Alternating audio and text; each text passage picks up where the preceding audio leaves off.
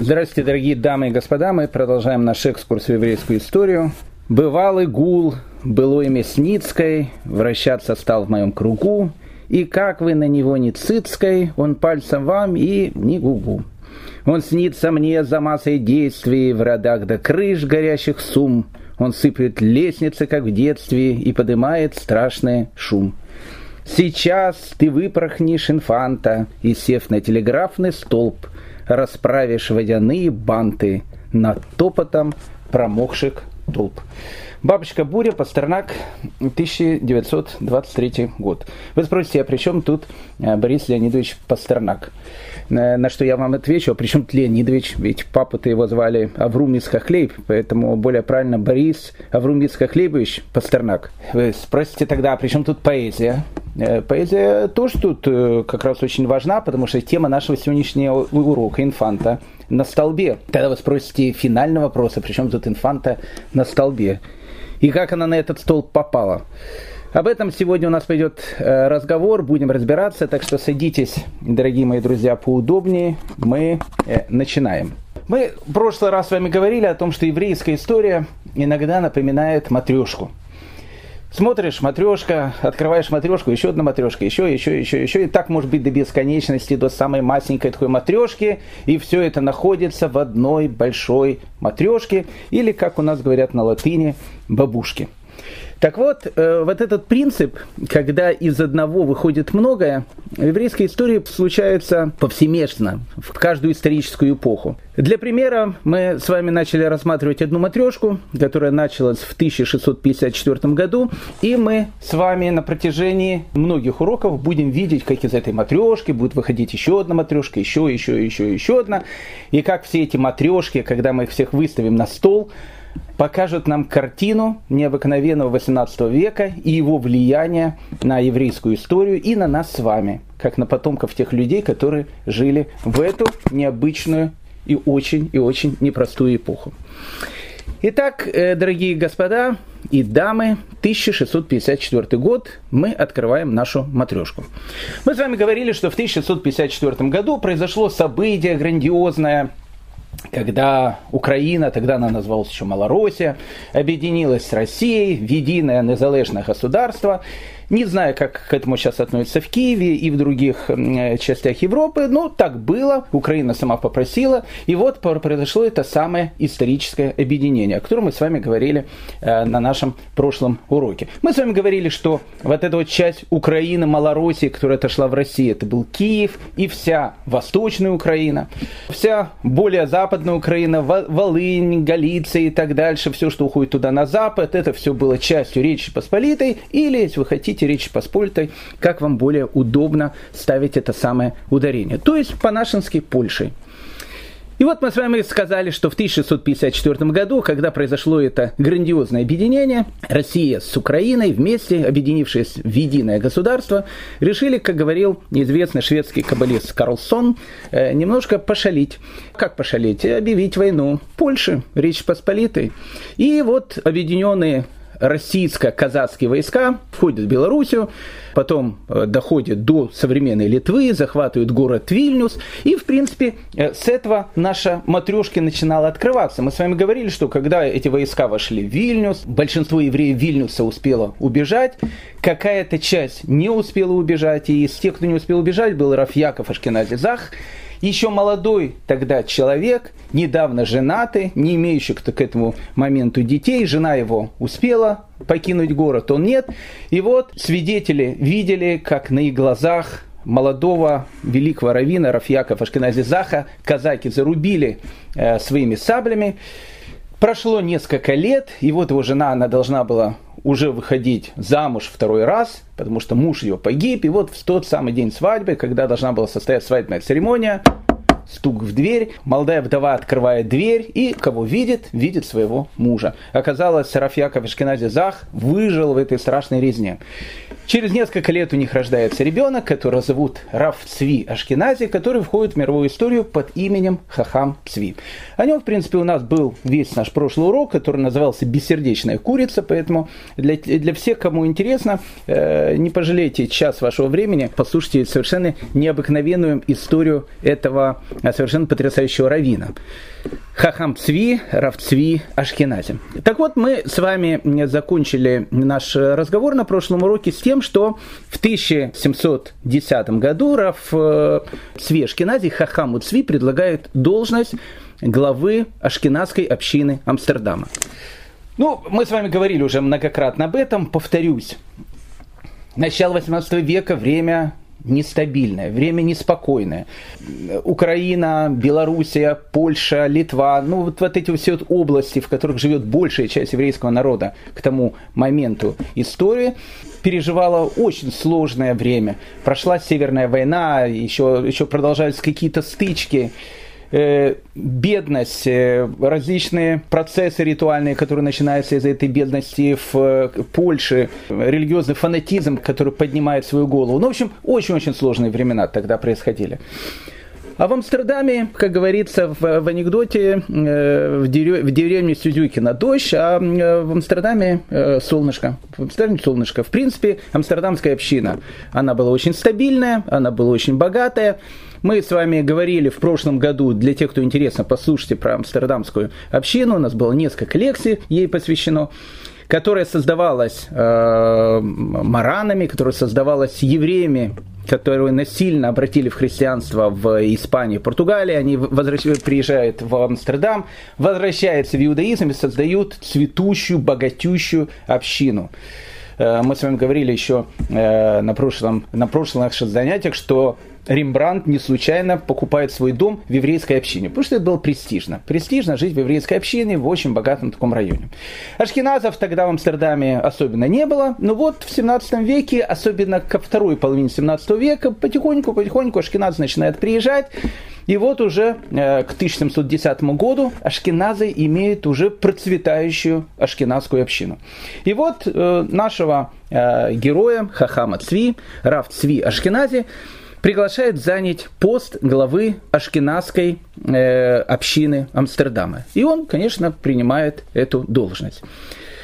И вот э, все как бы э, шло нормально и, и интересно, и на этом бы, в принципе, мы, нашу историю можно было бы закончить, потому что Хахамсви продолжает отвечать на свои логические вопросы, продолжает давать свои необыкновенные уроки, и вот так вот все могло бы закончиться, но в 1713 году в город Амстердам приезжает человек, которого звали Нехемия Хия Хайон. Он-то и будет э, частью нашей матрешки. Итак, э, э, прошу любить и жаловать Нехемия Хия Хайон. Нехемия Хия Хайон. Его родители родом были из Сараева, Босния. Мы говорили с вами на прошлом уроке, что Сараево не совсем было европейское Сараево, это было самое, что ни на есть Турция. И мы с вами говорили, что Сараево не случайно похоже на русское народное слово «сарай». Русское народное слово «сарай» имеет тюркское происхождение, что обозначает дворец или какой-то э, замок. Э, и вот Сараево, город, который построили турки, который находится в Османской империи, и, и, и к Европе тогда, может быть, имел отношение, что он территориально там находился, но практически это была Османская империя, это была Турция. Так что его родители э, родом из Сараева, они приезжают с одной части Османской империи в другую часть Османской империи, и как евреи на протяжении веков мечтали приехать в землю Израиля, они туда переезжают, и вот маленький Нехемия Хайон воспитывается, учится и растет в городе-герое Иерусалиме. Учителя его были люди великие, Рафхаема Булафи, большой очень каббалист. И вообще Нехемия Хия Хайон подавал очень большие надежды и очень-очень увлекался изучением каббалы. После того, как он закончил свою учебу в Иерусалиме, он приезжает в еще один известный город Османской империи, турецкий город Белград, ну вот э, произошло несчастье в 1688 году. Австрийские войска, они берут штурмом Белград, а Нехемия Хайон не хочет иметь дело э, с австрийскими войсками. Он приезжает э, снова в землю Израиля, в город Шхем. Там он женится на дочери одного из мудрецов Цфата, и тут вот начинается его путешествие, его скитание. Вообще, знаете, у многих тогда людей, которые искали какую-то истину, особенно занимались э, э, то, что у нас называется тайной Торой, кабалой, они очень часто приезжали из одного города в другой, из центра в центр, для, для того, чтобы находить каких-то учителей, которые будут открывать им тайны божественной мудрости. И вот Нехемия Хайон, он, э, мы его встречаем и в Розете, в Египте, потом в Цфате, потом в Смирне. Смирна город очень хороший. В, в Турции очень богатый город с э, огромнейшей еврейской общиной. Ну, только с одной проблемой. Когда мы с вами говорили про Шаптая Цви, мы с вами говорили о том, что когда Шаптая Цви умирает в 1676 году, идея его э, не умирает, и тайны событианцы, они остаются во многих частях Европы, мы с вами говорили об этом, будем говорить об этом и позже, и позже, потому что весь 18 век пройдет под этой эгидой этого лжи-мессии шептает свит. Но об этом у нас будет еще много времени поговорить. Так вот, город-герой Смирна был тем самым центром, в котором находились тайные событианцы, и, видимо, Нехемия Хия Хайон, будучи в этом городе, познакомился с ними, тайно стал событианцем, то есть тайно стал верить во второе пришествие, э, прошу прощения, Шаптая Цви, и э, при всем при этом он пишет книги. Книги он пишет очень э, глубокие, книги по Кабале. Ну, как вы понимаете, что если э, вы возьмете какую-то серьезную каббалистическую книжку, не в смысле каббала для чайников, э, которые очень любят многие там поп-звезды и так дальше, а в смысле э, настоящей каббалистической книги, вы увидите о том, что каббала дело очень-очень сложное. Как будто читаешь, и а, иногда впечатление, смотришь в книгу и видишь конфигурацию из пяти пальцев, а ты не хочешь ее видеть, ты хочешь видеть истину, а видишь почему-то постоянно ее. Почему? Потому что у тебя нету должной подготовки. Так вот, э, Нехемия Хайон, он пишет книги, каббалистические книги. И одна из идей, которые были спрятаны в этой огромной-огромной обертке очень сложных фраз, очень сложных каких-то понятий, она заключалась в знакомой до более э, для нас э, принципе. Раф Нехемия Хайон говорит так. «Э, у Всевышнего есть три эманации. Не пугайтесь этих слов, я сейчас объясню идеи Хайона, э, Нехемия Хайона, и все станет понятным. Он говорит, у Всевышнего есть три эманации. Первая эманация Всевышнего, то есть э, его как бы раскрытие для человечества, называется бесконечный святой Отец. Ну, то есть первое начало, первое раскрытие Всевышнего называется Бог Отец. Прошу прощения, так пишет не я, пишет Нахемия Хайон. Вторая называется Святой Царь. Кто такой Святой Царь? Святой Царь – это Машиах. Э, Машех э, по-гречески будет Христос. Э, ну, в общем, как бы я не об этом сейчас. Кто такой святой царь по Нехемии Хайону? Это Шаптай Цви. То есть он является вторым раскрытием эманации Всевышнего. Ну и третье, все хором отвечают, потому что все это знают, третья эманация Всевышнего – это Святой Дух. Поэтому, получается, говорит Раф Нехемия, прошу прощения, Нехемия Хайон, о том, что у Всевышнего в этом мире есть три раскрытия – Бог Отец, Мессия, это Шаптай Цви, и Святой Дух. Все это вместе составляет Творца. Ну, понятно, что если бы любой бы даже э, маломальски образованный ребенок увидел бы, что пишет Нехемия Хайон, я думаю, что с Нехемием Хайоном э, ну, в общем, как бы, скажем так, э, мало люди общались. Но так как у него все было очень завуалировано, и все было э, написано в каких-то очень высоких фразах, вел он, кстати, очень такой аскетический образ жизни. Э, постился очень много, молился очень много, то есть, ну, выглядел полным, то, что у нас называется таким цадиком э, внешне, и говорил какие-то совершенно непонятные вещи, а чем вещи более непонятные, тем для большинства они кажутся более умными.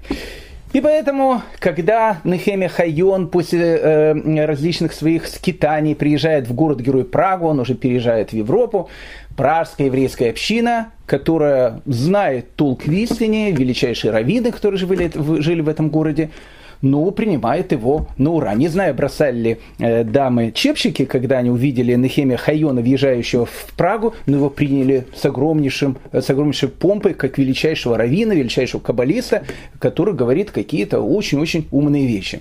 Потом он переезжает в Берлин. В Берлине он даже издает одну из своих книг, кстати, в этой самой книге, э, не знаю, на какой странице, тихонечко и было написано вот эти его измышления, которые ко всему этому подходят. А потом он приезжает в город-герой Амстердам. Ну, Ну, в городе-герое Амстердаме э, Нехемия Хайона часто принимает, как часто принимает, знаете, э, приезжают такие известные каббалисты, есть каббалисты очень известные, очень великие люди, но бывают люди вот просто, знаете, вот приезжают, а чем он известный каббалист? У него борода такая красивая, да. Он ниточки красные повяжет, угу. И он еще может даже найти какую-то книжку дать, маленькую такую книжку, э, там, где будет написано какие-то вещи, сгулот какие-то, кто ничего не понимает. Но самое главное, э, видимо, великий каббалист приезжает. Я не против людей, которые приезжают, есть, безусловно, очень великие люди. Но Нехемихи Хайона э, принимают в Амстердаме именно под этим соусом. Плюс еще нужно сказать, что главный сефардский раввин Амстердама, я прошу прощения, что роемся в белье, но это нужно. Главный сефардский раввин Амстердама, Рав Шлома Айлон, знал Нехемию Хи Хайона, знал его еще по салоникам. И главный сефардский раввин Амстердама когда-то тоже был событианством. Ну, ну, можно сказать, э, фразой известного каббалиста из известного такого произведения «Шар Покровка», «Покровские ворота», известная такая вещь, когда он сказал, а кто не пьет, то есть э, Раф э, Шлома Элон мог сказать, а кто не был в свое время событианством. Мы говорили, когда Шаптайцви приходит, начинается это всеобщее сумасшествие, Многие пошли тогда за ним, многие, многие известные люди.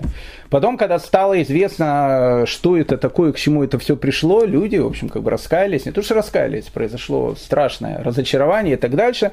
И, видимо, Шлома Айлону, часть салоников, а мы сказали салоники, это такой центр событианства, мирового событианства, если так можно сказать, Видимо, знал Нехемию Хайона еще по молодости, и Нехемия Хайон э, знал о том, что Шлома Элон, скорее всего, когда-то тоже был приверженцем этих самых идей. Ну, в общем, они друг друга встретили, одним словом. И вот он начинает э, жить в Амстердаме. Конечно, сразу у него такая помпа, к нему приходит огромное количество разных людей, считает его таким большим праведником и так дальше. Тут, знаете, можно рассказать анекдот. Этим анекдот многие знают, но тут он ну, очень подходит. Когда, знаете, один э, такой Нехемия Хайон приезжает в город, и всем говорит, откуда садик, садик. Ну, один э, Рабинович решил значит, показать о том, что он, может, не совсем садик, приходит к нему с топором домой, э, тут увидел с топором, говорит, что сие есть сын мой. Он говорит, знаете, э, Рэба, у нас говорит, большая проблема, у нас в городе есть все. Интернет у нас хороший, э, метро у нас есть, город-миллионник, все у нас классно. Единственное, чего у нас нет в нашем городе, у нас нет могилы праведника. Поэтому я понимаю, что я сейчас совершу огромное преступление. Я понимаю, что у меня не будет уже будущего мира. Но для нашего города, для нашего города, что я готов пойти на все. Я готов, чтобы в нашем городе была могила праведника. Поэтому я пришел с топором, извините, Рэба замахивает с топором, тот начинает кричать, да ты что, какой же я праведник, да я же там сделал и то, и то, и то, и то, и то, и то, и то, и то. И, в общем, человек рассказывает всю свою подноготную, люди стоят там за окном, все слышат, и все, в общем, понимают, что праведник, он не совсем праведник. Так вот, Хахам Цви, будучи ашкенадским раввином э, Амстердама, в отличие от многих людей, которые жили в Амстердаме, книгу читал. А, и идеи Нехемия Хи Хайона он распознал сразу же. И когда он их распознал, э, Хахам Цви и один из его друзей, который тоже тогда живет в Амстердаме, прошу прощения, э, обратите, пожалуйста, внимание, еще одна матрешка, важная, знаете, такой пи-пи-пи, важная матрешка, Раф Маше Хагис, Раф Маше Хагис, он живет в Амстердаме, тогда же он друг Хахама Цви через несколько уроков, когда мы будем говорить с вами про великого раввина Рафмуишхаем Луцата Рамхаля, мы вспомним эту матрешку. Обратите внимание. Итак, э, в Амстердаме тогда живет еще один великий раввин, Раф Маше Хагис, и вот они вместе, Хахам Цви, Раф Маше Хагис, они пытаются раскрыть перед людьми о том, что на самом деле в город пришел человек, у которого есть очень и очень опасные какие-то идеи. Сефардская община э, считает о том, что ашкеназы, как всегда, нагнетают э, какие-то вещи. Приехал Сефард, ашкеназ, конечно, против, ну, как обычно эти вот вещи. Начинается спор, начинается скандал, э, в результате которого Хахам Цви говорит, что э, он и его Бейдин, его Равинский суд, э, амстердамская, э, ашкеназская община Амстердама, выносит херем, отлучает от общины Нехемия Хайона. Это скандал. После чего Шлома Айлон э, главный сефардский раввин. Опять же, потом ходили разные слухи. Я не знаю, но ходили эти слухи. Они были написаны даже в религиозных источниках. О том, что Шлома Айлон его просто, э, ну, то, что называется, шантажировали, потому что э, он очень не хотел, чтобы Нехемия Хайон раскрыл о том, что и у Шлома Айлона в свое время когда-то были э, какие-то очень-очень близкие контакты с событианством. Не знаю, так говорят. Потом э, Равшлома Айлон, глава э, сефардской общины Амстердама, он очень раскаялся во всех этих вещах. Но тогда это было какое-то всеобщее сумасшествие. То есть получилось, ашкенадская община, она против Нехемия Хайона во главе с э, Хахамом Цви, а сефардская община во главе с Равшлома Айлоном э, за э, этого человека Нехемия Хайона, который приехал, у которого мысли, как мы с вами понимаем, были не совсем еврейские. Происходит большой скандал, и Хахам Цви, он покидает город, и точно так же, как и Раф Машех Агис, он переезжает еще в несколько городов, и в 1718 году Хахам Цви умирает, э, занимая пост равина города-героя Львова. Так что вот такая вот у него была совершенно потрясающая судьба. А Нехемия Хиахайон через несколько лет, э, как бы, когда уже всем все стало понятно, и, э, и Сефарская община, и Равшлома Илон его тоже выгоняет из Амстердама, он приезжает в Вену, Вене он начинает э, говорить о том, что евреи должны поверить в Троицу. Ну, опять же, в Троицу в, э, с его точки зрения, э, Троица-то Троица, но э, среднее звено этой Троицы э, немножко было разное с тем, как это было принято в мейнстримовском э, христианском движении в той же самой э, Австрии. Э, его выгоняют с Вены, потому что человек тоже очень скандальный. В конце концов, он переезжает в Северную Африку. Там, где он умирает, его сын, он приходит в христианство, что, э, конечно, вытекало из идеи отца. И всю жизнь потом был человеком, который был гонителем э, еврейского народа. Вот такая вот необычная судьба Нехемия Хи Хайона. И э, еще одна идея, связанная с саподианством. Э, мы с вами говорили о том, что саподианство будет э, ну, преследовать нас весь 18 век. Итак, дорогие мои друзья, еще раз мы возвращаемся к матрешке. 1754 год. Видите, у нас мы все наши лекции, мы отталкиваемся от этой даты. Сейчас мне там э, везде скажут, вот, смотрите, он пропагандирует объединение Украины с Россией, Переяславская Рада. Ничего не пропагандирую, просто 1654 год. Важная точка. Мы раскрываем матрешку, смотрим разные вещи. Одна матрешка, мы уже видели, Хахам Цви. Вторая матрешка. В городе героя Бреславу, в семье врача, рождается еврейский мальчик, которого назвали, не знаю, как его назвали. Ну, то есть, скажем так, мы знаем его э, уже католическое имя, его звали Стефан фон Гаден. В Москве его будет звать Даниил Жидовин, но Даниил тоже не его настоящее имя, ему это имя дали при крещении в православной церкви. Вы скажете, ого, что это вы, Равгдаля, в такие дебри заходите? Секундочку очень важный исторический персонаж, еще одна очень важная матрешка. Итак, Стефан фон Гаден рождается в городе Героя Бреславу в семье врача. Во всяком случае, так он говорил. Мы понимаем о том, что диплом врача в те времена было получить крайне сложно. Ну, скажем, единственный университет, где реально можно было получить диплом врача, находился в городе Герой Падуи. Очень люблю этот город.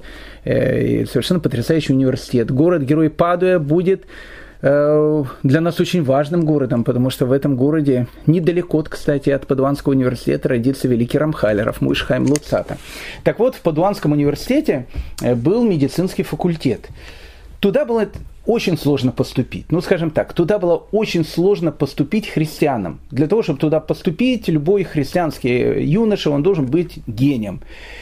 Для того, чтобы еврей туда поступил, он должен был быть Эйнштейном в третьей степени. Ну, грубо говоря. То есть, ну, он должен был быть, ну, очень гениальным таким, чтобы поступить в Падуанский университет. Ну, про Падуанском университете у нас речь пойдет еще дальше. Так вот, поэтому, если папа его был врачом, скорее всего, как бы, э, он имел очень серьезное образование. И вот молодой Стефан фон Гаден, будем его так называть, еще с детства тоже мечтал быть врачом, как папа. И вот он учился в школе, папа ему говорил, смотри, сынок, для того, чтобы стать врачом у нас, ты должен хорошо закончить школу, у тебя должен быть потрясающий багру, ты должен э, написать психометрический тест почти что на 100, и только тогда тебя, сынок, примут в наш э, э, э, Брестовский еврейский университет. И ты станешь тогда врачом. Но Стефан фон Гаден понимает о том, что навряд ли он так хорошо закончит школу, а какие еще варианты? Ну, вариант поехать в Россию учиться или там в, Румынию. Может тоже поучиться, чтобы получить диплом врача, но тогда, может, таких вариантов не было. И Стефан фон Гаден, будучи еще молодым человеком, мечтая о том, чтобы стать врачом, э, приходит в лютеранство. Ну, ни много ни мало. Все скажут, негодяй, негодяй, наверное. Ну, это будет необычный человек, еще раз. Человек будет необычным, э, потому что всю жизнь, э, метаясь из э, религии в религию, говорят, что тайна в душе, может быть не только в душе, он оставался евреем. И своего сына он тоже назовет еврейским именем и, и обрежет, и будет учить каким-то еврейским традициям. Ну, в общем, на иврите у нас таких людей называют типус. Это необычный такой был товарищ. Почему он принимает лютеранство? Ну, наверное, он считает, что можно поступить в какой-то из университетов э, Германии, э, будучи лютеранином. Э, ну, кстати, это был не очень, видно, хороший такой выбор. Туда, видно, тоже очень был большой конкурс. И он едет во Львов. Во Львове была так называемая братская школа коллегиум. Ее возглавляли иезуиты. Это, в принципе, был университет. Там тоже был медицинский факультет но лютеран там не особенно принимали. Там и католиков, нет, там были католики, были католики и православные. Православных тоже не особенно там любили, но лютеран сразу по морде били. Это, это в общем, э, лучше евреям уже.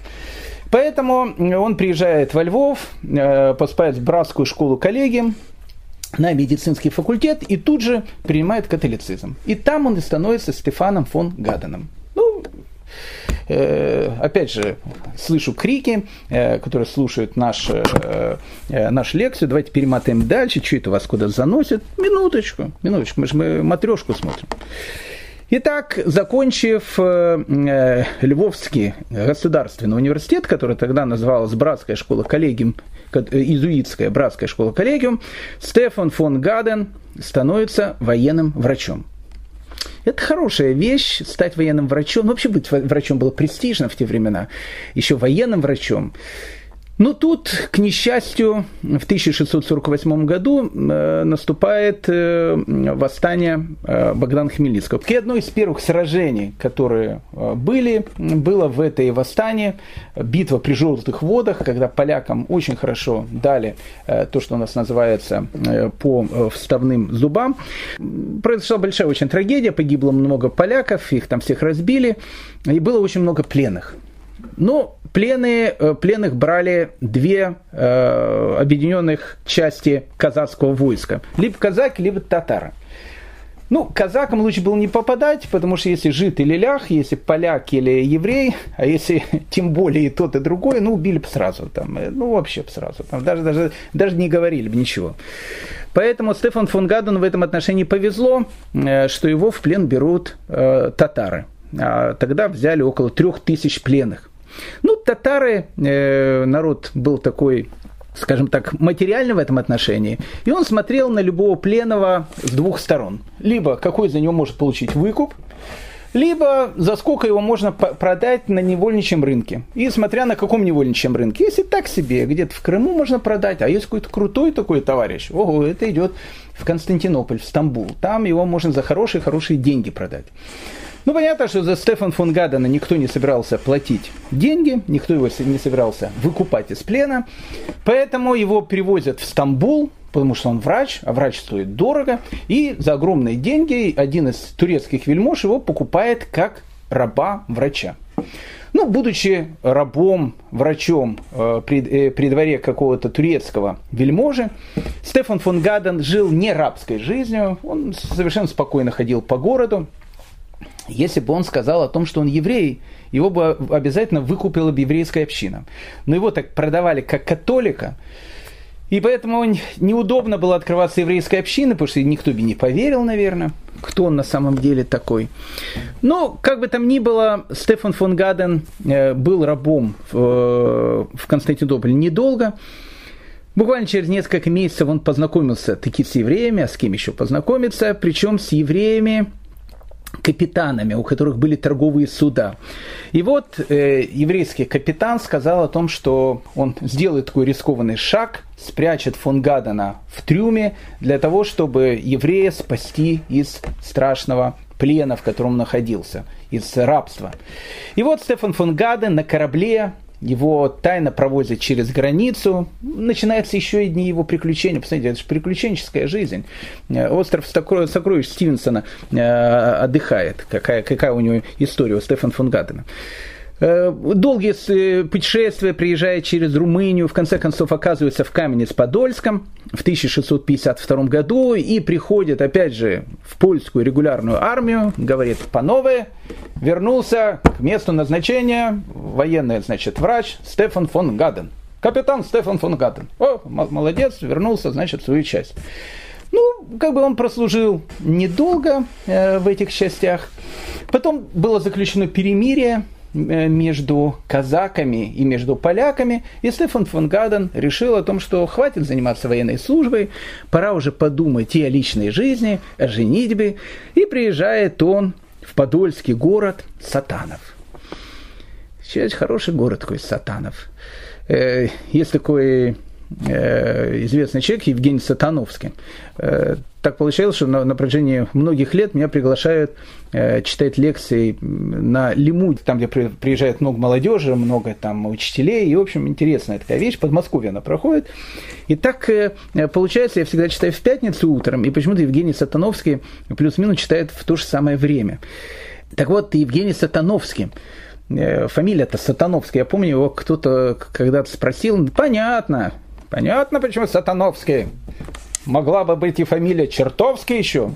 Ну, Чертко, Чертовский, навряд ли Чертковский могла быть. Это, это да, но об этом чуть позже. Ну, в общем, э, топонимы в Подоле были еще те. Местечко Сатанова. Не знаю его этимологию, надо проверить. Местечко польско-украинское, но там жили евреи. Очень известное местечко. Совершенно потрясающей синагогой, которая э, там была и которая сохранилась по сегодняшний день. И вот он приезжает в местечко Сатанов, довольно серьезный такой польский, тогда еще польский центр. Там женится. Женится, как он говорил, на девушке из очень приличной, известной еврейской семьи. Ну, э, насчет приличной еврейской семьи не знаю, не знаю. Ну, как бы понятно, что когда человека насильно, то, что называется, крестили, поставили ему пистолет к колбу, сказали, либо там, э, там э, крестишь, либо тебя убьем, и человек там принимал христианство, и потом возвращался в лоно иудаизма, к нему относились, ну, вот, вот так вот. Но когда человек ради того, чтобы стать врачом, уже два раза переходил из разной конфессии в другую, ну, скажем так, не думаю, что каждый еврейский папа хотел бы за Стефан фон Гадена э, женить свою дочь. Но он был богатый человек. В принципе, он же врач, и профессия такая. Открыто стал опять соблюдать иудаизм, женится, женится на еврейской девушке, и вот начинает жить еврейской обычной жизнью в городе Герой Сатанов.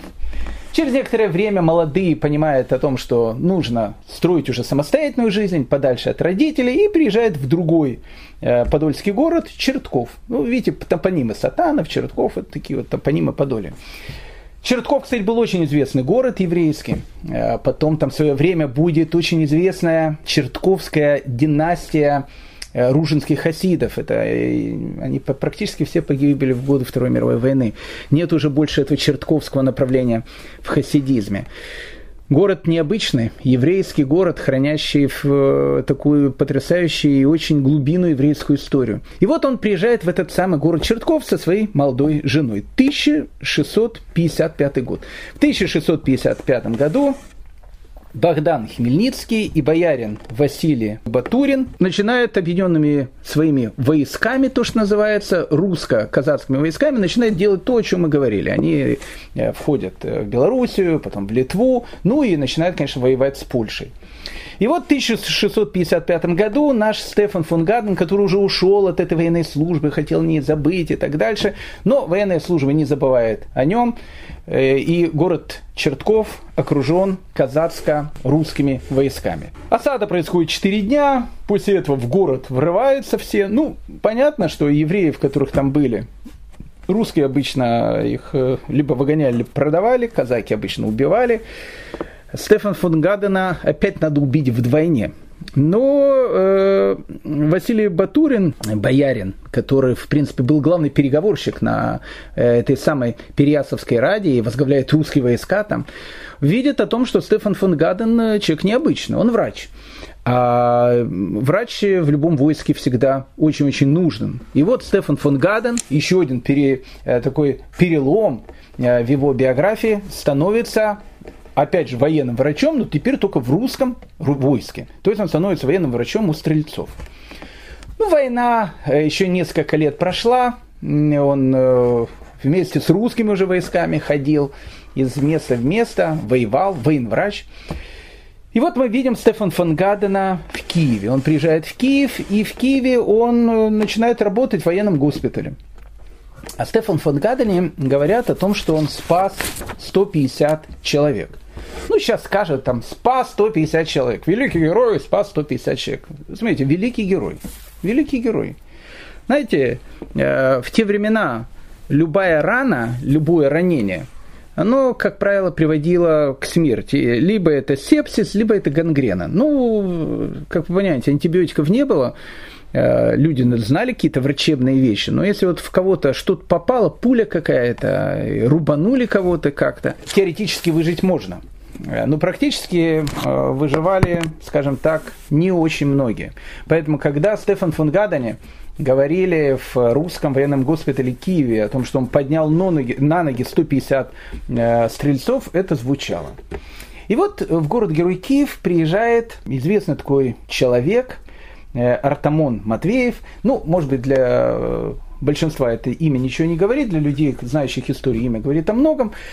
Артамон Матвеев, известнейший такой человек, первый российский западник. западник. Э, он был боярином, и в свое время даже возглавлял правительство, если так можно сказать, при э, Алексее Михайловиче, которого называли Тишайши. Тишайши. Алексей Михайлович, папа, чтобы вы знали, нашего Петра Алексеевича, Петра Первого. При Алексее Михайловиче возглавлял даже правительство. Ну, человек был такой оригинал, западник, ну, настоящий западник. Э, Петр I начинается с Артамона Матвеева. Он э, открывает в Москве огромную библиотеку. Потом он создает первый в России э, царский театр. То есть такого никогда не было. Ну и да, при так называемом посольском приказе, сейчас эта вещь бы назвал СМИТ, он создает типографию, печатает там огромное количество разных книг. Ну и самое главное, он открывает в Москве первую аптеку. Так вот, э, Артамон Матвеев, будучи в Киеве, видя такую светилу, э, Стефан фон Гадена, который поднимает на ноги стрельцов, говорит ему, не хотел ли бы ты приехать в нашу Москву, в Московию. И Стефан фон Гаден говорит, а почему нет? Ну, как бы, может быть, тут и повышение по службе быть. Итак, наш Стефан фон Гаден оказывается в городе-герой Москве. Ну, я вам хочу сказать такую вещь, что к этому времени при Алексее Михайловиче, Москва э, и Россия в плане отношения к Западу, ну, плюс-минус, ну, не хочу сравнивать так, ну, плюс-минус это было как э, СССР при Сталине. Не, не, не в том, что была такая диктатура, а в том, что в смысле границы были настолько закрыты, и государство, в принципе, было настолько закрыто, что иностранцев тут не особо любили – вообще не особо не любили, их называли немцами, немцами, то есть немые, э, ну как-то их терпели, сначала они жили в, в, в разбросанные по городу, а потом сказали, не-не, все это нечисть, нужно подальше туда, в общем, куда-то отправить, в Кукуи, там, где будет находиться немецкая слобода. Э, немецкая слобода, э, место, с которого будет начинаться Петр I, но это уже не наша немножко история. Так вот, не очень любили иностранцев тогда, но они туда приезжали, страна закрытая, и тут э, в Москву, в которой, опять же, евреев нету, евреев, как бы, э, чтобы было понятно, с конца 15 века в Россию не пускают, вообще просто не пускают. Иван Грозный сказал вообще открыто, он был человек нет, э, нет политкорректно, ну, совершенно не политкорректно. Тут, если что, сразу там в котлах в, на Красной площади там кого-то варил, там собакам давал на поедание свидание. Ну, очень человек такой был, э, ну, душевный, душевный был человек такой. Э, Иван Грозный, Васильевич. Постоянно профессии менял. э, садистские разные. Так вот, Иван Васильевич, он, он прям так и сказал, ну прям так в лоб, он сказал, что если евреи приедут, сразу резать будем. Ну вообще, ну для евреев Россия закрытая страна, мы с вами говорили, что в 15 веке тут э, чуть вся Россия в иудаизм не перешла в результате ереси жидовствующих. Э, мы об этом говорили, кому интересно, послушайте наши предыдущие лекции. Поэтому евреев боялись, не пускали. Страна для евреев закрыта. Вообще она для иностранцев закрыта, для евреев вдвойне.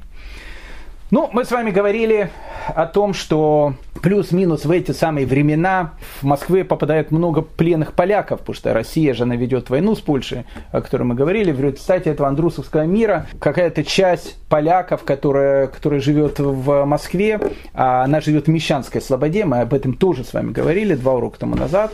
Это был польский такой район, и там живут эти вот евреи, которые вместе с поляками попали в плен. Их было мало, э, как правило, их всех насильно крестили. Не можно сказать, что в Мещанской стороне, э, Слободе, это сейчас э, плюс-минус проспект Мира в Москве, образуется такая вот первая еврейская община Анусим, то есть насильно крещенных. Они мало что известно, но какие-то евреи, опять же, будучи уже православными, насильно крещенными, жили в Москве, но их было очень-очень мало. И тут Стефан фон Гаден. Стефан фон Гаден, э, в общем, как бы врач. Начинает Стефан фон Гаден в Москве э, с цирюльника в аптекарском приказе. Аптекарский приказ – это наш современный Минздрав. Ну, мы с вами говорили, что цирюльник, э, или его еще хирург тогда называли – Э, обычно хирурги были самая низшая э, такая профессия в 17 веке, э, потому что они могли и кровь пустить, и отрезать что-то, ну, все-таки хирурги. Но, с другой стороны, могли побрить человека, и постричь. Поэтому, как бы, хирург и цирюльник, это была, как бы, одна, одна такая вещь. Когда человек приходил в парикмахерскую, вам подстричься или отрезать что-то, ну, предлагали. А, в конце 17 века все-таки разделилась вещь. Цирюльники стали цирюльниками, хирурги стали хирургами. Ну вот, э, Стефан фон Ганна начинает как хирург, цирюльник в Москве, ну, сделал совершенно какую-то молниеносную э, такую карьеру за 10 лет. К 1667 году он же стал помощником лейб-медика царя, то есть он стал уже помощником главного врача Алексея Михайловича, царя, а в 1672 году он становится сам лейб-медиком царя, то есть он становится главным лечащим э, врачом э, российского царя Алексея Михайловича. Ни много ни мало. Стефан фон Гаден. Ну, конечно, Стефан фон Гаден опять меняет религию, он уже становится православным. Э, при крещении очередном ему уже дают имя Даниил, и так его и называют Даниил Жидовин. Или Стефан фон Гаден, более так э, симпатично звучал. Если, наверное, попал бы к мусульманам, ислам бы принял. Ну, в этом был такой человек. Но при всем при этом, при всем при этом, опять же, я не обеляю э, этого товарища, но при всем при этом говорят, что всю жизнь он оставался тайно э, соблюдающим э, человеком. То есть он э, тайно соблюдал еврейские традиции. Во всяком случае, так говорят. Э, и, скорее всего, это будет видно из его страшной концовки, которая произойдет в Москве. Ну, как бы там ни было, Стефан фон Гаден, дорогие мои друзья, первый такой, можно сказать, официальный известный еврей-москвич. Он становится медиком царя Алексея Михайловича. Его очень полюбили при дворе, э, и Алексей Михайлович, э, царь, сделал ну, необыкновенный подарок, он его жене подарил соболиную накидку. Ну, в те времена соболь э, носили только монаршие особы, ну, либо то, что называется царского плеча. Вот царского плеча могли дать накидку, но это было то, то же самое, что получить сейчас, не знаю, героя Советского Союза э, и дома на острове там Камо, там, э, не знаю, еще что-то, э, там, получить за заслуги перед Отечеством. Э, еще больше. Э, его очень полюбила вторая жена Алексея Михайловича, которую звали Наталья Нарышкина. У Алексея Михайловича было две жены. Одна была Мария э, Милославская, она умерла, а потом была Наталья Нарышкина. Зачем я это все говорю? Потому что это нам будет важно для всех э, наших последующих событий. Наталья Нарышкина, вторая э, жена э, Алексея Михайловича, очень люб, полюбила фон Гадена и настолько полюбила, что он даже стал одним из ее советчиков, очень, ну, скажем так, входил в число ее ближайших друзей. Э, Стефан фон Гаду ни много ни мало разрешили поехать в, в Речь Посполиту или Поспольту, как хотите называйте, для того, чтобы повидаться со своей семьей. Ну, вещь, опять же, невиданная. Это то же самое, что, э, там, ну, представьте, в сталинские времена э, человек приходит там, к Иосифу Виссарионовичу и говорит, что ты хотел бы к тетушке в Америку проехать, давно я не, не видел. Ну, конечно, едет, там, поедете, возвращайся обратно. Ну, в общем, это плюс-минус было то же самое. Он едет в Польшу, возвращается обратно и говорит царю, у меня там целые есть родители престарелые, может быть, и как-то тоже в Москву.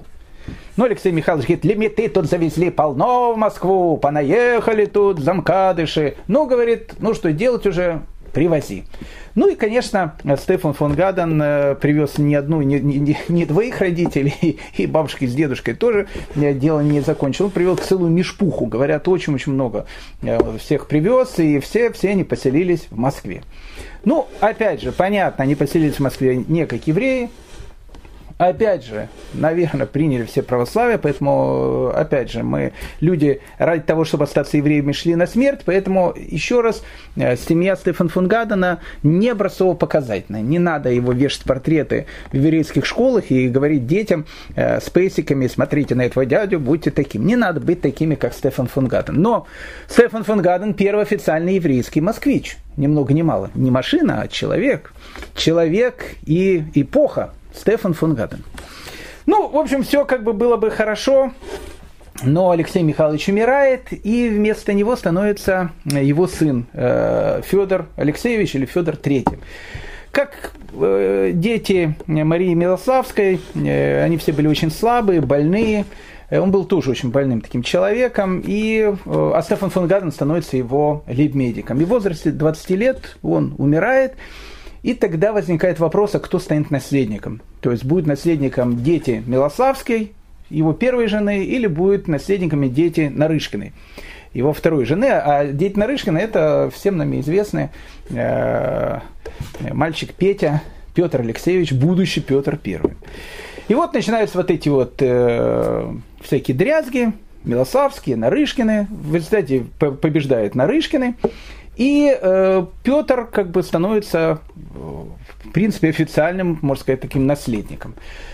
Ну, тут Милославский э, решает о том, что нужно как-то это отыграть. А как отыграть? Лучше всего устроить маленький бунтик. В Москве вообще бунтики любили, э, и бунтики обычно устраивают стрельцы. Это отдельная такая история э, стрельцы. Поэтому Петр Алексеевич, когда устроил утро э, стрелецкой казни, он уже так по полной катушке за все, то, что называется, ответил. И вот э, стрельцам, а что, а что стрельцам? Стрельцов очень легко э, там поднять. Э, народ-то дикий, в, в большей своей массе. Это же не, не, не Артамон Матвеев. Ну вот им сказали о том, что э, царя-то нашего Федора Алексеевича отравили. Отравили. А кто отравил? кто отравил? Даниил Жидовин. А кто же еще отравил-то? Он же его лечащий врач был. А кто еще мог с такой-то фамилией Жидовин и не отравить, это вообще, говорит, нонсенс был бы. Он отравил. А э, еще одного сына э, от Милосавской Алексея Михайловича, э, Иоанна, э, его придушили. И поэтому Нарышкина вот, вот они оставили, значит, Петра, безобразие, значит, придушили всех, убили всех, отравили, и вот начинается этот страшный стрелецкий бунт они подходят к этому красному крыльцу Кремля, э, это Наталья Нарышкина выводит этих двух детей, маленького Петра и этого Иоанна, ее этого э, сводного брата Петра, показывают, вот он жив, все нормально, но стрельцы уже, может быть, он и жив, но Федора Алексеевича все равно евреи отравили, ну, может, не евреи, да, там, Нарышкины, благодаря фон Гадену, Даниэлю Жидовину и так дальше. Ну, в общем, начинается страшный бунт. Артамона Матвеева убивает, разрывает на клочья. У Петра, который маленьким мальчиком видел все, он всю жизнь, у него так вот все подрагивалось э, какое-то время, нервное очень было э, переживание, ребенок это все видел. Поэтому может, и жестокости его отсюда идут. Я, я не э, э, психоаналитик, не психолог. Но, в общем, как бы э, Стрельцов он после этого не очень любил. И вот начинается этот бунт, но это не тема нашего разговора. И Стефан фон Гаден понимает о том, что будут в первую очередь бить его также. И он начинает скрываться. Где скрывается Стефан фон Гаден? Стефан фон Ганден стреляет, скрывается в Мариной роще. Еще одна улыбка истории. Э, в Москве есть много центров э, еврейской жизни. Марина Роща один из ее таких центров. И вот в этом самом центре, не в еврейском э, центре, я думаю, скрывался. Его еще не было. В лесах там, в домах каких-то. Район далекий, Марина Роща. Скрывается в Мариной роще. Потом понимает, что в Мариной роще скрываться тоже опасно переезжает в немецкую Слободу, думает, что там его никто не увидит, никто не будет искать. Стрельцы делают обыск в немецкой Слободе, ловят Стефана фон Гадена и привозят его во дворец.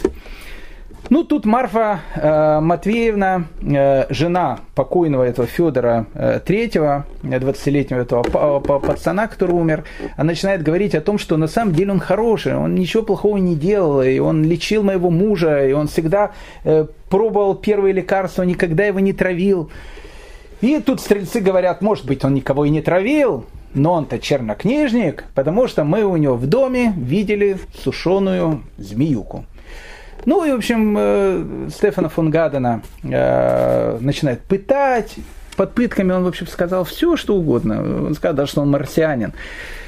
И потом, когда уже не выдерживал пыток, решил как может потянуть время, говорит, дайте мне три дня, и я вам раскрою всю э, ячейку отравителей, которые там были. И стрельцы говорят, долго, более, бо, бо, бо, долго очень, говорит, ждать. И э, тащит его на Красную площадь, и на Красной площади написано, так пишет Соловьев, великий российский историк, разрубает его на мелкие куски. Э, вместе с ним погибает его сын Михаил, которого звали Цвигирш. Обратите внимание, э, в еврейских источниках он будет значиться как Цвигирш. И вот тут совершенно потрясающая история.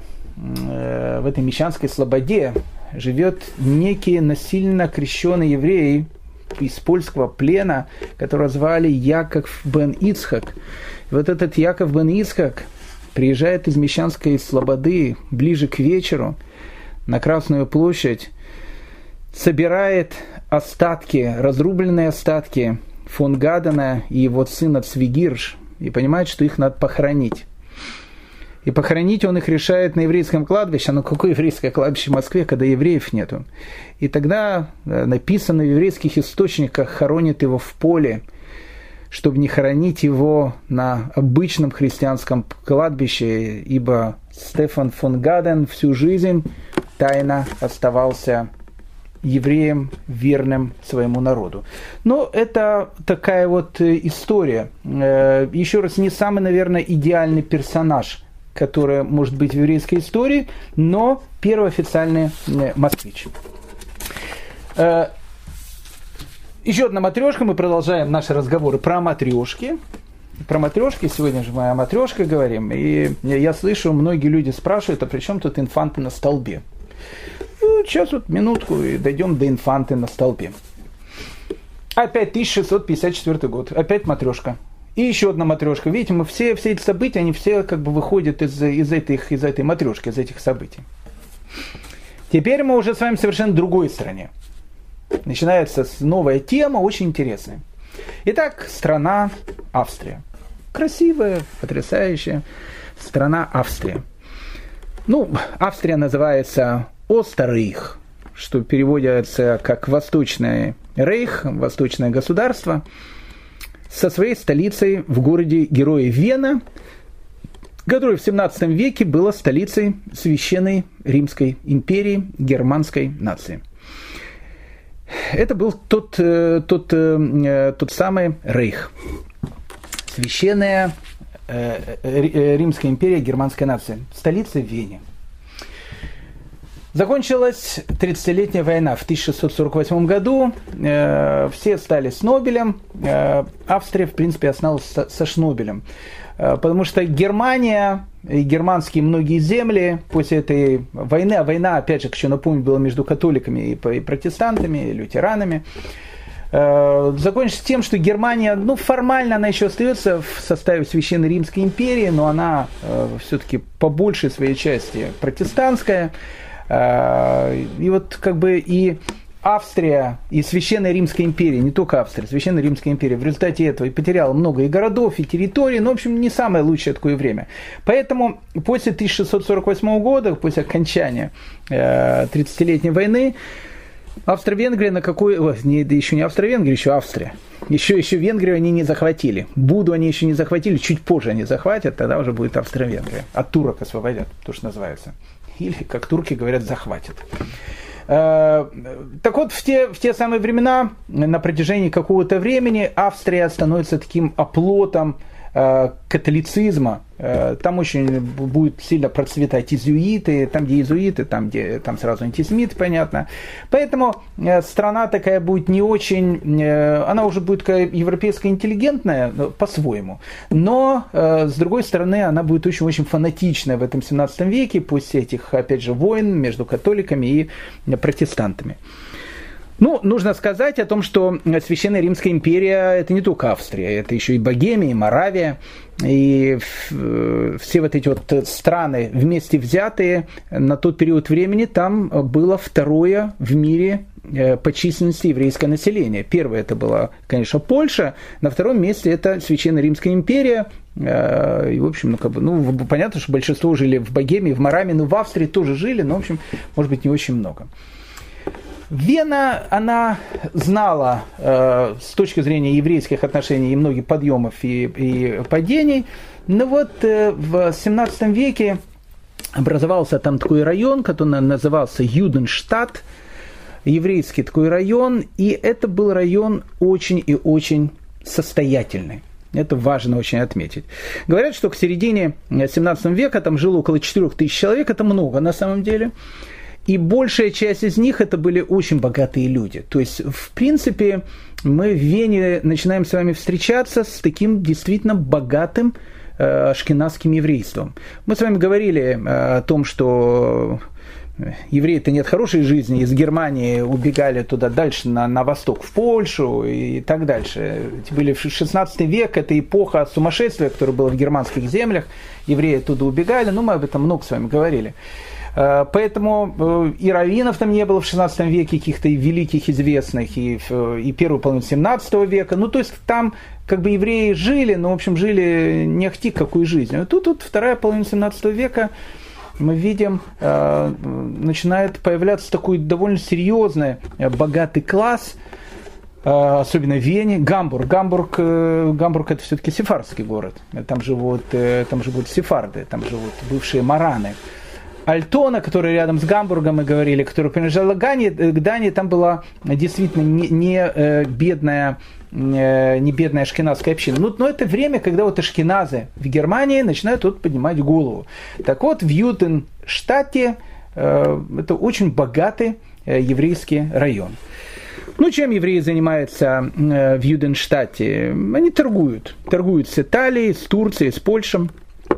В основном торговля – это сукно, драгоценности.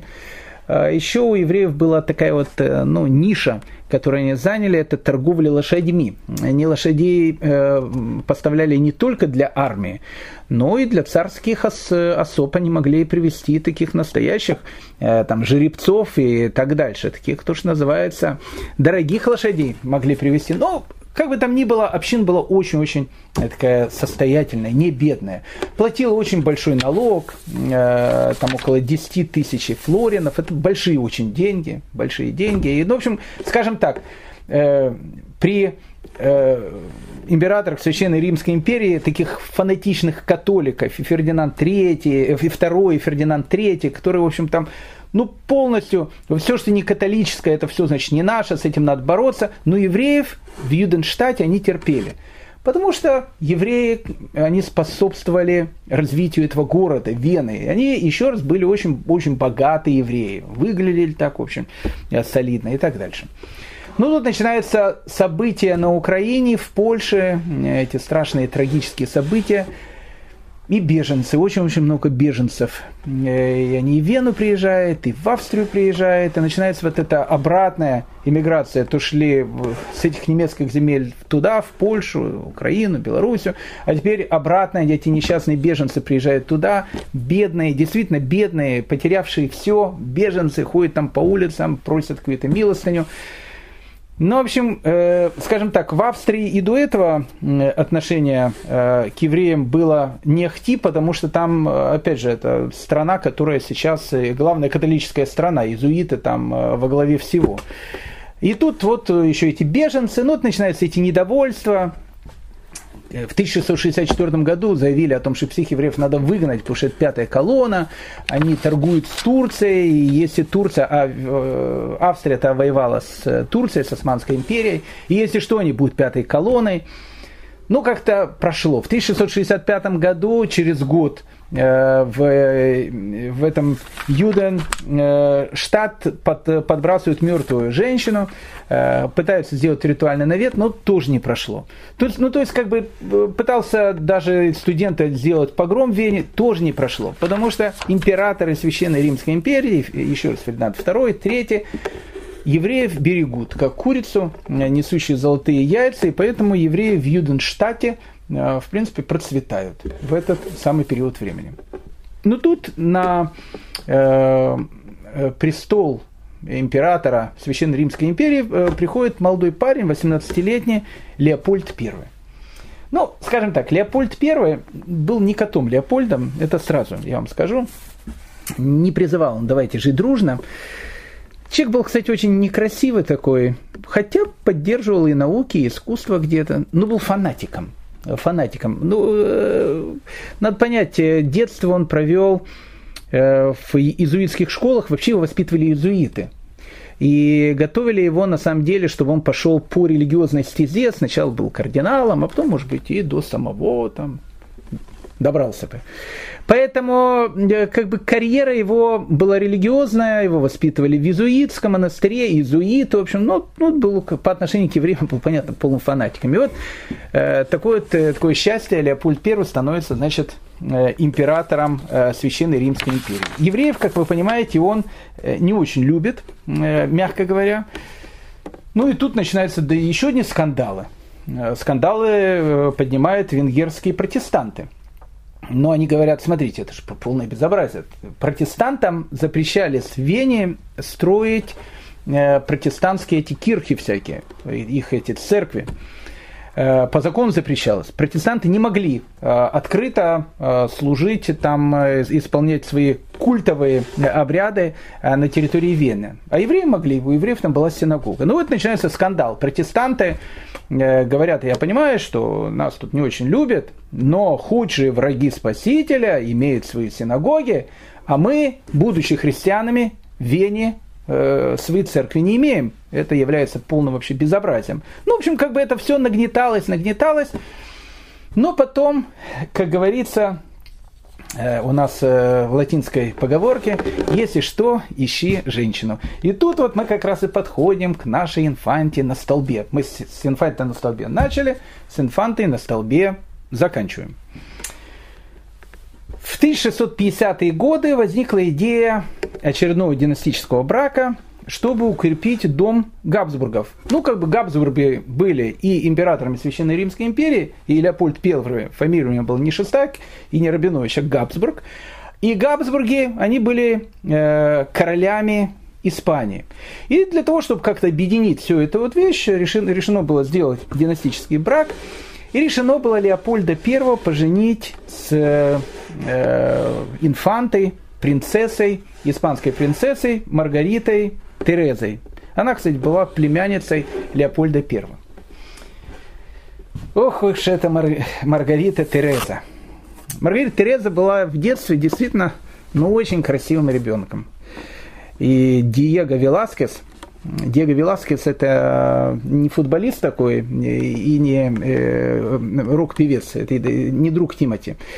Э, Диего Веласкес это великий художник испанский. Кстати, один из первых художников, которые, которых в 17 веке на него смотрели не как на простого подмастерья. Там, знаете, там кто-то стены красит, кто-то с лошадьми, кто-то какие-то картинки малюет. Нет, Диего Веласкес был богатым человеком при испанском дворе, его очень-очень ценили. И вот Диего Веласкес, э, он рисует эти э, потрясающие портреты этого чудесного ребенка Маргариты и Терезии. Э, у нее есть много этих. Самая известная, наверное, это его картина «Минины», которая находится в Мадридском музее Прадо минины, вот эти минины Веласкоса, там, где изображена эта вот инфанта, Маргарита Терезия с этими, с этими бантами, с этими волосами, которые действительно напоминают Э, как крылья бабочки, отсюда и бабочка буря Пастернака. Сейчас ты выпрыгнешь инфанта и, сев на телеграфный стол, расправишь водяные банты над топотом промокших толп. Вот это наша инфанта. Э, Пастернак, э, папа его все-таки художник, сам увлекается живописью. Конечно, Диего Веласкес и его манины переросли у него в стих. Так вот, маленький э, ребеночек, помните, как было в фильме, когда, говорит, он, э, ребеночек был маленький, он выглядел, был похож на такую маленькую симпатичную свинку, а потом вырос и стал большую такую, э, в общем, большую взрослую свинку. Это была наша Маргарита Терезия. Э, в детстве действительно была потрясающим таким ребенком. Инфанта, не знаю, на столбах крутилась, не крутилась, но Диего Веласкес из нее делает целую серию картин. Но она-то воспитывалась в Испании, а мы же понимаем, что такое Испания. Ну, как бы, то есть, э, если Леопольд I понимает о том, что э, евреи, они парахатые, то у Маргариты Терезы вообще даже слова там евреи нету в лексиконе. Есть только дьяволы во плоти которых из Испании выгнали. Ну, в общем, ну, все знают, что такое Испания, отношение к евреям в те времена. Не будем это повторяться, у нас есть много по этому поводу лекций.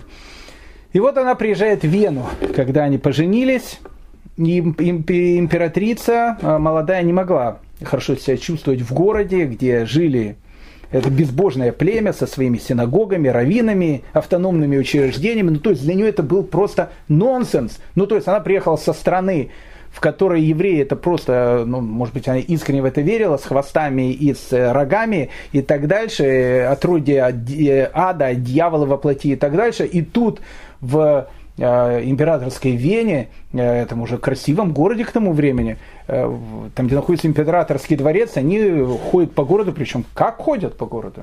Симпатично. Богатые люди. И тут, в общем, как бы начинается. И муж и так был уже, понятно, не очень к евреям, и тут жена. У них на самом деле было четверо детей, трое из них умерли.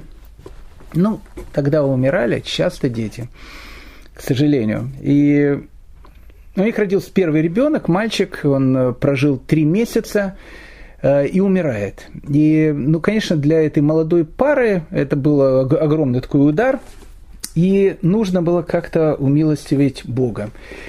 А как умилостивить Бога? Сделать для него какой-то большой подарок. А какой сам мой больше может быть большой подарок для Бога? Понятно, что изгнать евреев. Я не шучу. То есть они как бы посчитали о том, что все вот эти вот беды, они происходят из-за того, что в столице, католической столице, Вене, э, целый еврейский район, это полное безобразие. В общем, евреев надо из города выгнать. Как выгнать? Прошу прощения, евреи э, в Вене люди не, не бедные, они составляют довольно серьезную экономическую прослойку. Но э, просто так не выгонишь, и Леопольд I э, в 1669 году созывает комиссию, которая должна решить вопрос, э, выживет ли Вена без евреев. Ну и э, комиссию возглавляет епископ Колонич, ну, тоже такой антисемит просто, ну, такой черносотенский антисемит. Ну, понятно, результат комиссии предсказуемый. Первое, они говорят, что евреев вообще изгнали из всех стран, цивилизованных. И сейчас говорят, э, это тоже такая антисемитская улыбка такая. И сейчас говорит, э, почему, почему вы думаете, их так много наводнились этими беженцами с Польши, там, оттуда. Почему казаки восстали? Казаки восстали из-за евреев. То есть евреи, они стали причиной того, что казаки восстали. Поэтому поляки их сами выбросили. Даже поляки их выбросили. Все их, значит, э, выбрасывают. Во-вторых, евреи помогают туркам.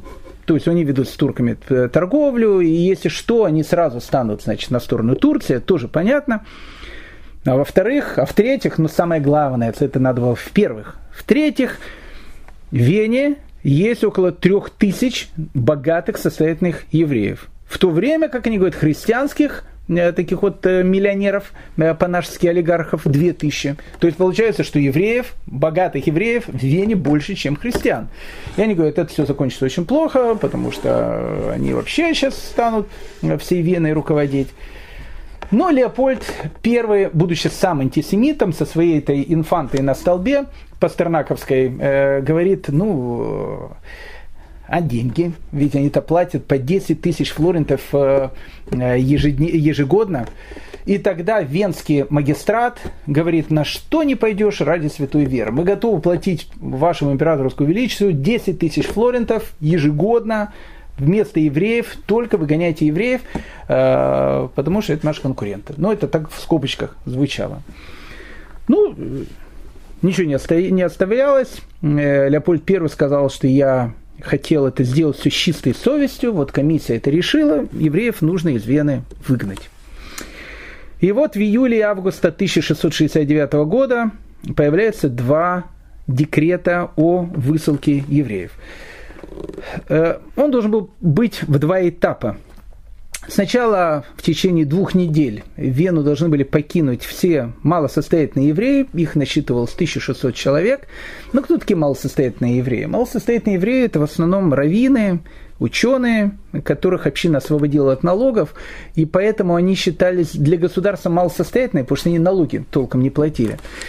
Поэтому 1600 человек из Вены э, изгнали вот сразу же, в, э, ну, в течение буквально э, там, одного месяца. Две недели им дали и изгнали.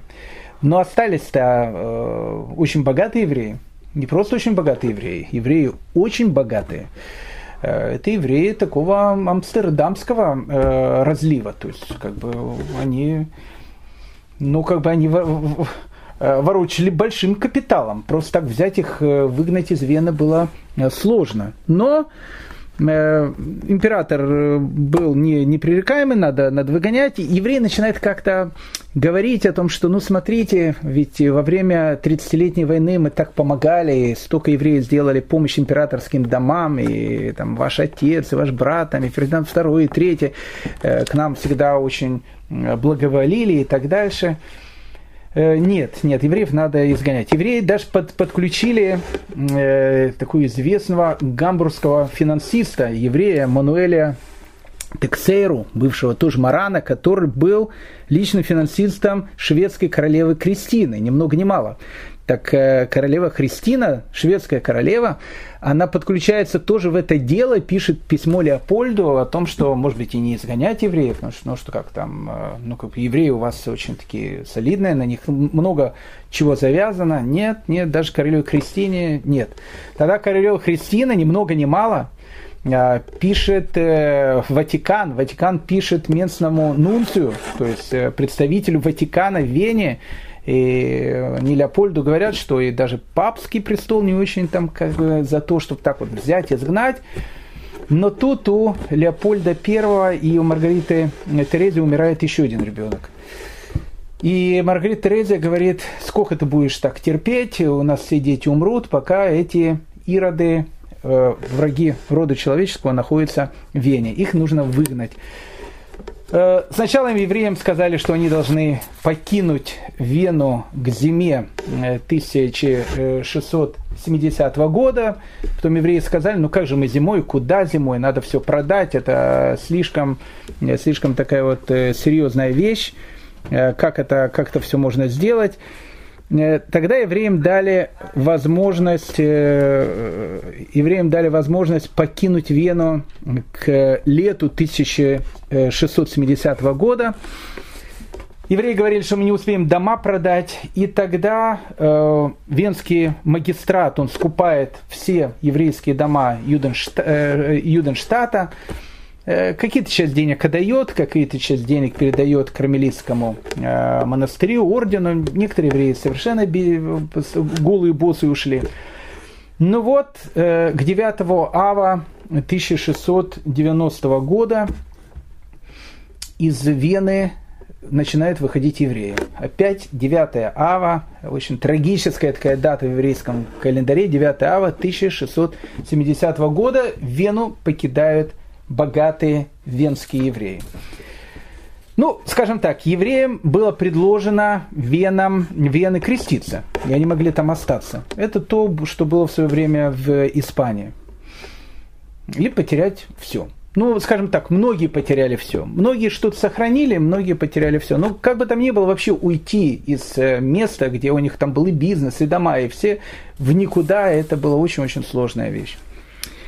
И вот этот уход евреев из Вены 1670 года, он даже, он даже впечатлил христианских летописцев, которые видели это.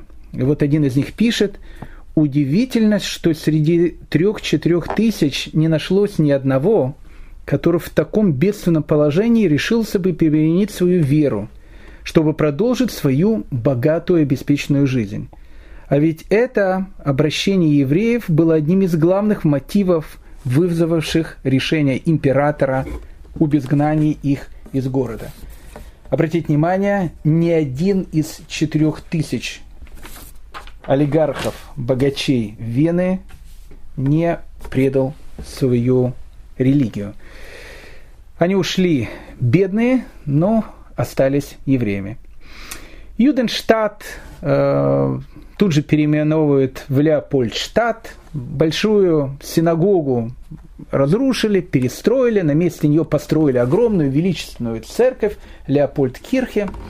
И в фундаменте новой церкви, которая стояла на месте этой синагоги, вложили такую, э, такую надпись будущим поколениям, что здесь когда-то стоял вертеп разбойников, а сейчас на месте этого вертепа разбойников возвышается храм Божий, установленный на этом месте.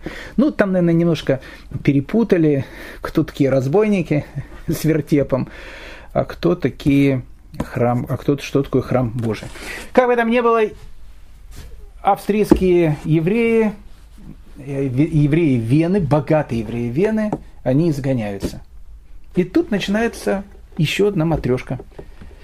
А где это главная матрешка наша, потому что с этой матрешки пойдет такая длинная история, которая, наверное, закончится уже только к 1933 году, хотя, может, в 1933 году и не закончится, чуть позже закончится.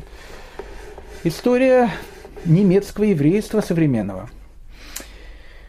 А в Пруссии появляется новый кюрфюрст, который зовут Фридрих Вильгельм, который сказал, а мы всегда держались того мнения, что евреи приносят не вред нашему королевству, а пользу. И вот Фридрих Вильгельм, который, в принципе, создает современную Германию, увидев о том, что евреев изгоняет из Вены, богатых евреев, которых хочет из своей новой столицы – еще недавно никому неизвестному городку, а сейчас городу Берлин, сделать второй Амстердам, он их приглашает к себе. Приходите к нам, мы вас не тронем. Но это уже, э, друзья мои, совершенно другая история, о которой мы с вами поговорим в следующий раз. Э, всем большое спасибо за внимание и всего самого доброго и лучшего.